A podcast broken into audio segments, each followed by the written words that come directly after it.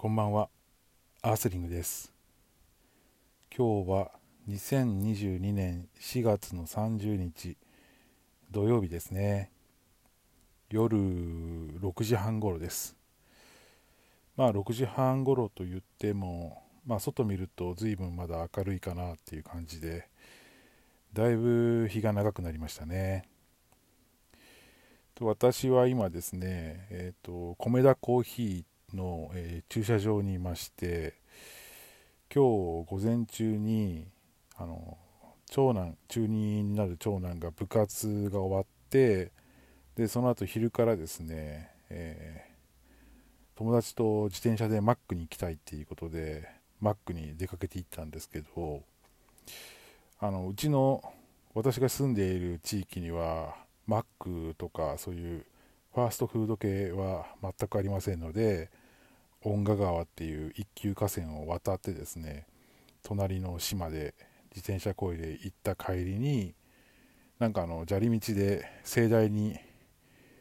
パンクさせたみたいででその自転車を見るともう何ゴムのところから避けてたんでああこれは修理だなっていうことで、えー自転車を車に積んでですね今自転車屋さんで修理してもらってるところなんですよね。でその待ち時間の間に米田コーヒーに行ってコーヒーでも注文しようかなと。いうことで注文をしようと思ったらパッと目に入ったアントーストがすごく美味しそうでついついそれも 注文しちゃってですね。ね。今アントーストを食べてコーヒー飲んでで収録と いうような感じですね。私ダイエット中なのにもうどうしようもないですね本当に。相変わらずなんですけどそんな感じです。で今日の話なんですけど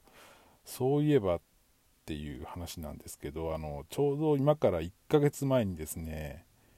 人生初めてで手相占いに行ってきたんですよ。でその話をしようかなと思ってるんですけどあの、まあ、前提として私その占いとかに対してはあのかなり懐疑的な方でしてこれまでそういうのをやったことなかったんですよね。と言いつつもあのよくツイッターとかであの性格診断とか何々型とかこう流れてくるじゃないですか。であれはねついついやってしまうんですよ。どうだろう。まあ10回に3回とかそれくらいの頻度だと思うんですけど、まあ、最近やったやつでいくとえーなんだっけなひろゆき型とかぼっち型とかあと人類皆兄弟型とかまあそういうのを流れてきてて、まあ、やってみたんですよね。そしたらまあやる前から分かってたんですけどぼっち型だったんですよ。そう。ほんであともう一つやったやつでいくと、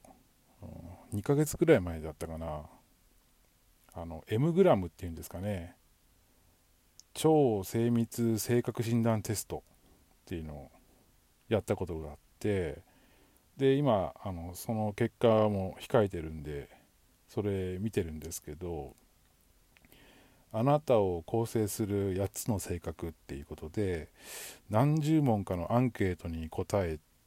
た結果が出てきてるんですけど、まあ、これ見ていくとですね協調性ありすぎ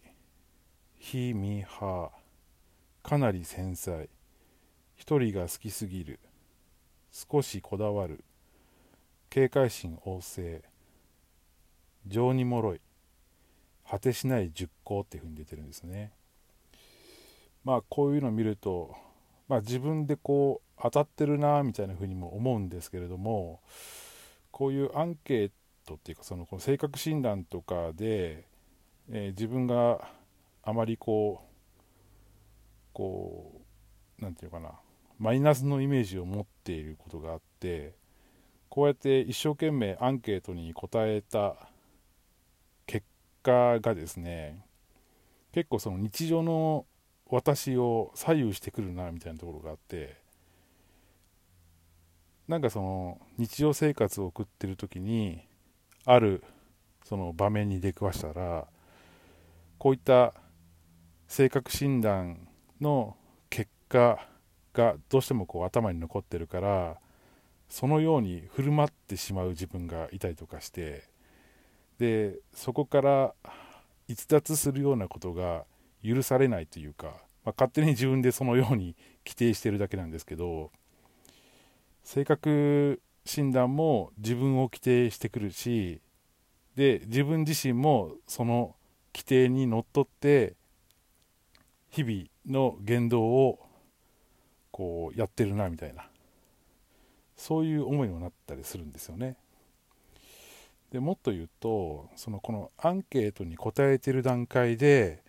自分はそういう性格だろうっていうところでこうアンケートの段階でそっちの方に寄せていってるかもしれないなみたいな。で出てきた結果に対してまあどこかで安堵している自分がいるなと。なんかそういう変な連鎖反応があるなみたいなことも思っていてだからあんまりこういうのをやりたくないんだけど、まあ、ついつい楽しいからやっちゃうっていうようなまあまあそういうふうにこうこういった性格診断とかを捉えてるんですけれどもまあそういう感じなんでまああまりこうやりたくないんですけどそういう性格をしてるもんですからその今回手相占いをやるっていうふうになった時にもかなりこう何て言うのかな懐疑的だったんですよね。でそもそもなぜ手相占いをやることになったのかっていうことなんですけどあの 私の妻がですね結構そういう占いとかが結構好きであのゲッターズ飯田さんのですねなんか占いの本年間何2022年バージョンを買ってきてそれをこう毎日チェックしてたりとかいう感じで、まあ、結構好きなんですよ。でそんな妻が知人からなんかあの福岡市の博多区にあのめちゃくちゃ有名な手相占いの人がいると。でその知人夫婦がそこに行って占ってもらった結果ですね、まあ、すごい良かったと。で同居している娘さんが家を出て1人暮らしをするほどその結構占い師さんの影響を受けたっていうようなまあそんな話をしていてしていてで行こうよっていうふうになったんですよね。でまあこれまでもその私たち夫婦はこれからの人生についてどのようにこうやっていけばいいかなみたいなことをまあああでもないこうでもない夫婦でいろいろ話し合ったりとかしてで意見を言ったりとかしてしてたんですけどもまあその堂々巡りといいますかなかなかこういこうっていうようなあの結論が導き出せないようなまあそういう夫婦でして結構ニッチもサッチもいかないような日々を過ごしてたんですけどまあそうやってこう第三者の意見も聞いてみるのもいいかなと思ってまあ行くことにしたんですよね。と言いつつもその行く前までの間はまだその懐疑的な自分っていうのがいましたんで手相占いなんてねそのやっぱりこう持つものによって手相って変わるじゃないですか。こう昼は桑を持って夜はテニスのラケットを持っている私がですねそう何かを握っていることが多い私がこう何？結果として出されることって限定的だろうぐらいのそういう心持ちでいたんですよね。まあそんな感じでこう、まあ、実際に行ってみたらですねまあ、非常に面白くてですね。で、まあ、かなりその有名なのか分かんないですけど事前に予約しなきゃいけないっていうことで、まあ、予約して40分1人40分で7000円で2人なんで1万4000円っていうことでどうなんですかね。結構高額かなと思ったんですけど、うん、福岡市博多区の住宅街にある某マンションの最上階でしたけど、まあ、ピンポン鳴らすとですね全身紫色の衣装を着た50歳超えたぐらいですかねの女性の方が出てこられてで多分 2LDK か 3LDK のマンションの一室なんですけどまあ軽くこう神秘的なこうヒーリング系の音楽が鳴りてなるような感じの空間で、まあ、占ってもらったんですよね。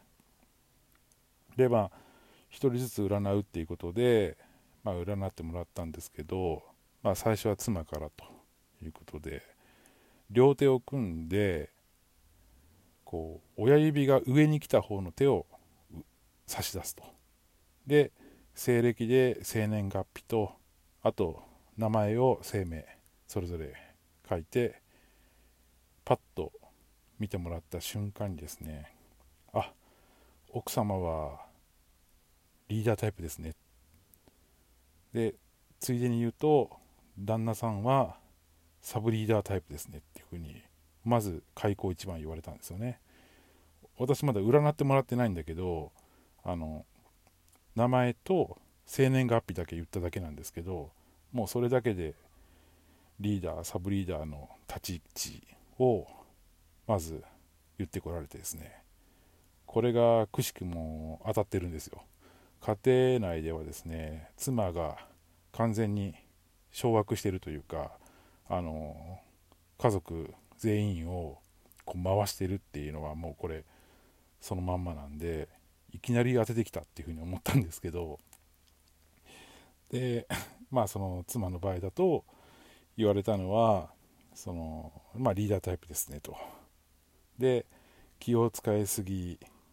な面があって、えー、人当たりが良すぎと。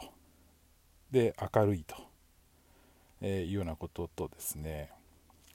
あと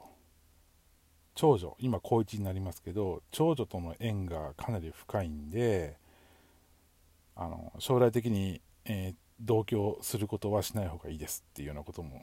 言われてたりしたんですよね。で、まあ、来年妻は体調が悪くなる年なんで、えー、まあ、ちょっと気をつけておいてくださいと。ただそれを乗り越えれば 47, 47歳からあ良くなってきますと、えー、いうようなことを言われてましたね。で一方 私はというとですねまああの開口一番言われたサブリーダータイプですと、えー、いうこととうんあと人見知り。で人脈できるのにしなさすぎと。でいい意味で自己中で白黒分かりやすい。あとメンタルが弱い。上から言われるのが嫌い。あと気を使う方ですねと。それからめちゃめちゃ考える方ですと。まあこの辺もあれですよね。先ほど言った M グラムと、まあ、似たような結果が出てますけど。あと言われたのはあの資金調達が下手すぎっていうふうに言われましたね。あの儲ける力がないっていうふうに言われました。ね。結構ビシビシ言ってきたんですよね。まあこれもまあ確かにってなってまして、うん、こうお金を稼ごうっていうこう意識が低いっていうのは自分で認識してたんですけど、うん、稼ぐ力が力がないっていうふうに言われたのは 結構ショックだったんですよね。まあそれはそれでこう受け止めたんですけど、うん、でまあアドバイスで言われたのがですねあなたは今非常にストレスを抱えてますねと。で特にこの40歳から45歳までのこの5年間はあの非常に迷っていますと。でこれ確かになんですよねやっぱりその自分がこう今45ですけども、えー、この5年間はその農業の世界の中でその、まあ、経営面の方では両親がどんどんどんどん高齢になるに従ってどうしていこうかなとでまあ男性の従業員雇用してみたけどもでそれで拡大路線を走ったけどもまあ昨年いろいろあってうまくいかずにですね今は作付け面積を大幅に減らして縮小路線にまた戻ったというような形で経営面でも結構右往左往してるなみたいないうようなところがあったりとかしてまあその人間迷わない人はいないでしょうからこうやってあなたは迷ってますねっていうふうに言われた時にうーんまあその思い当たることをこう思い出してみるとそういうことが思い浮かんだわけなんですけれどもまあそんなことを言われたんですよね。でただそのあなたはその人から好かれるタイプなんでもっとその直感型でありなさいと。で人脈できるはずだからもっとその何て言うかな直感型で、うん、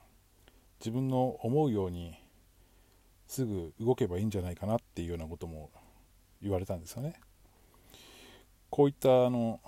迷いがですねなくなるのがその47歳の時でこの時に非常にこう素敵な出会いがあるでしょうと。でそこから50歳に向けてライジングしていくはずですっていうふうに将来のことにもこの占い師さんは言及してくれたんですよね。うん。まあそんなことを言われましてですね。まあ結構その、まあ、当たってるなというか先ほどの M グラムの話とかぶるところもあるしで逆にそうじゃないところもあったりとかして、うん、自分が直感型の性質があるとは思わなかったんですけど結構その本当は直感型が向いているっていうのことを言ってたんでああやっぱ違うなというか、うん、こういう手相占いっていうのはその先ほどの性格診断とは違ってその事前に自分でアンケートに答えるっていうような感じじゃないじゃないですか。本当手相を見ながらその占い師さんが話をされてるんで、まあ、もしかしたらその話の対話の中で、えー、何か私の発言を感じ取ってそのようなことを結論付けて言ってるのかもしれないですけど、まあ、ちょっともうそこまではちょっとわからないからですね。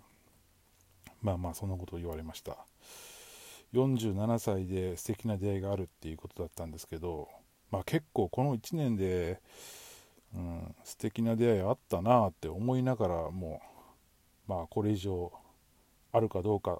ていうのをですねちょっと楽しみにしつつですねいたいなというふうに思ってるとこですね。であとこう言われたのは資格を私については何かその農業系の資格を取った方がいいんじゃないかっていうことを言われてでこれはあのくしくもそのような動きを取ろうとしてたとこだったんでまあこれはいい流れに乗ってるのかなというふうに思ったのとあと妻が言われたのはその農産物を使った加工品っていうものを検討していった方がいいんじゃないかと。でそれは私ではなくて妻がそれを中心になって考えていくと、えいうようなことを言われたんでですね。まあこれも何度かはこう考えたけど頓挫したりとか後回しにしたりとかしてる部分だったんでまあこういったこともこう考慮しつつですねまあこれからこう過ごしていければいいかなというふうに思っているところですね。うん、あの非常にあの実りある手相占いだったかなっていうふうに思ってます。うん、またちょっとこう時間を空けてですねと行ってみたいなというふうに思ってますんでこう何て言うかなどうしようかなっていうふうに結構人生で迷うこと私は多いんですけどまあそういった時にこういう占いの力を借りるっていうのもこれ全然ありだなっていうふうに思いました、うん、自分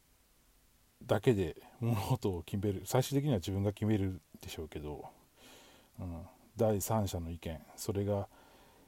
仮にそういう技術的なものであったりとかしても、うん、これはこれですごくこういい起爆剤になるのかもしれないなっていうふうに思ったんで、うん、今回残しておくことにしました、ね、47歳で素敵な出会いがあるっていうことだったんでまああと2年後を楽しみにですね日々過ごしていければいいかなというふうに思っています。はい。ということで本日は以上です。それではまた。アースリングでした。